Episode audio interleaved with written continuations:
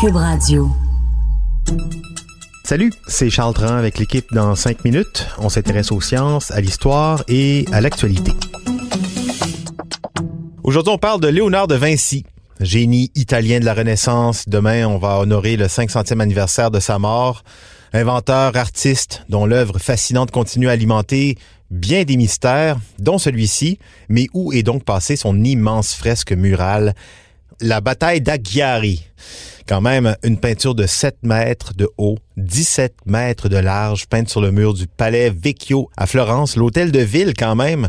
Normalement, on perd pas ce genre de fresque. Mais bon, là, euh, on sait pas.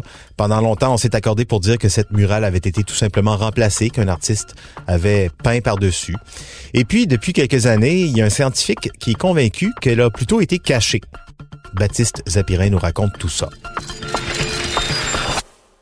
Allez, on remonte le temps 500 ans en arrière. Bienvenue en 1503, en Italie, quand la seigneurie de Florence commande à Léonard de Vinci la décoration de la salle du Grand Conseil au Palais Vecchio. Ils veulent une grande fresque murale qui glorifie la bataille d'Anghiari que les Florentins ont gagnée contre les Milanais en 1440.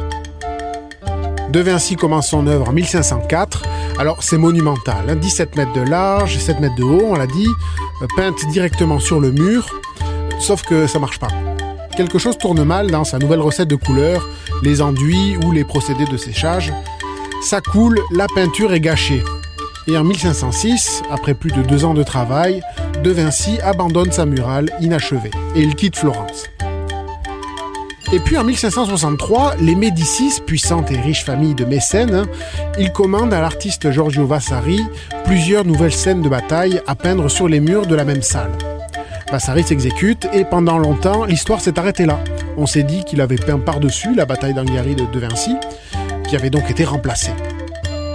Mais 400 euh, ans plus tard, en 1968, la question de la bataille d'Anghiari revient sur le tapis. Un historien de l'art italien suggère que Vasari n'a peut-être pas fait disparaître la murale de Léonard car, euh, je cite, il ne détruisait jamais rien. Et ça, ça met la puce à l'oreille de Maurizio Serracini, ingénieur et professeur, qui va se convaincre que non, la bataille d'Anghiari n'a pas été détruite. Vachari l'a peut-être cachée.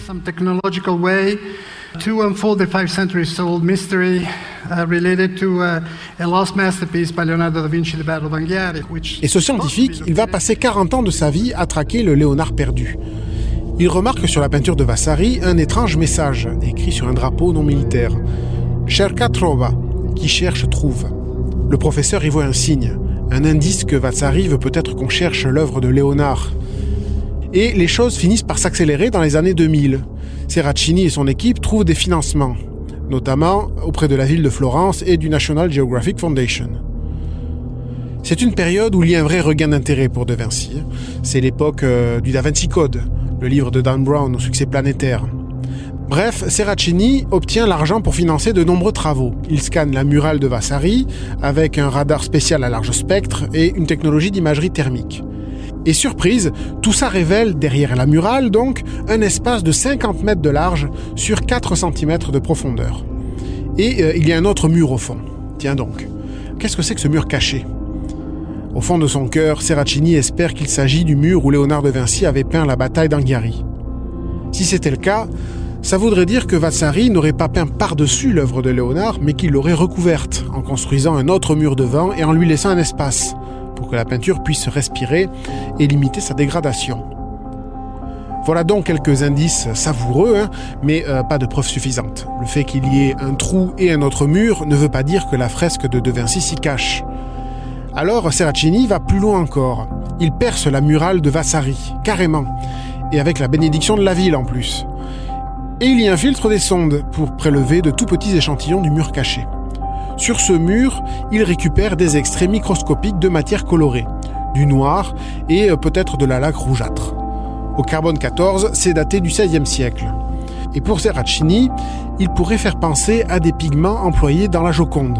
Alors, est-ce que ça veut dire que De Vinci a vraiment peint sur ce mur caché? Est-ce que ça y est, on a retrouvé la bataille d'Anghiari? Dès 2012, en tout cas, le maire de Florence en personne proclame que oui. Il faut dire que ce serait une grande nouvelle pour une ville qui mise tellement sur sa réputation artistique. Quant au scientifique Serracini, il joue à fond la communication autour du mystère enfin résolu, le projet de sa vie. Sauf que non, une inscription mystérieuse, un trou dans le mur et des échantillons de peinture, ça ne prouve rien. D'ailleurs, de nombreux experts tiquent très fort. Hein. Déjà, il y en a plusieurs pour dire que les pigments en usage à la Renaissance étaient pour la plupart de même nature. Alors la peinture retrouvée sur le mur a pu être utilisée par n'importe qui. Et puis, il y a aussi une question de principe. Hein.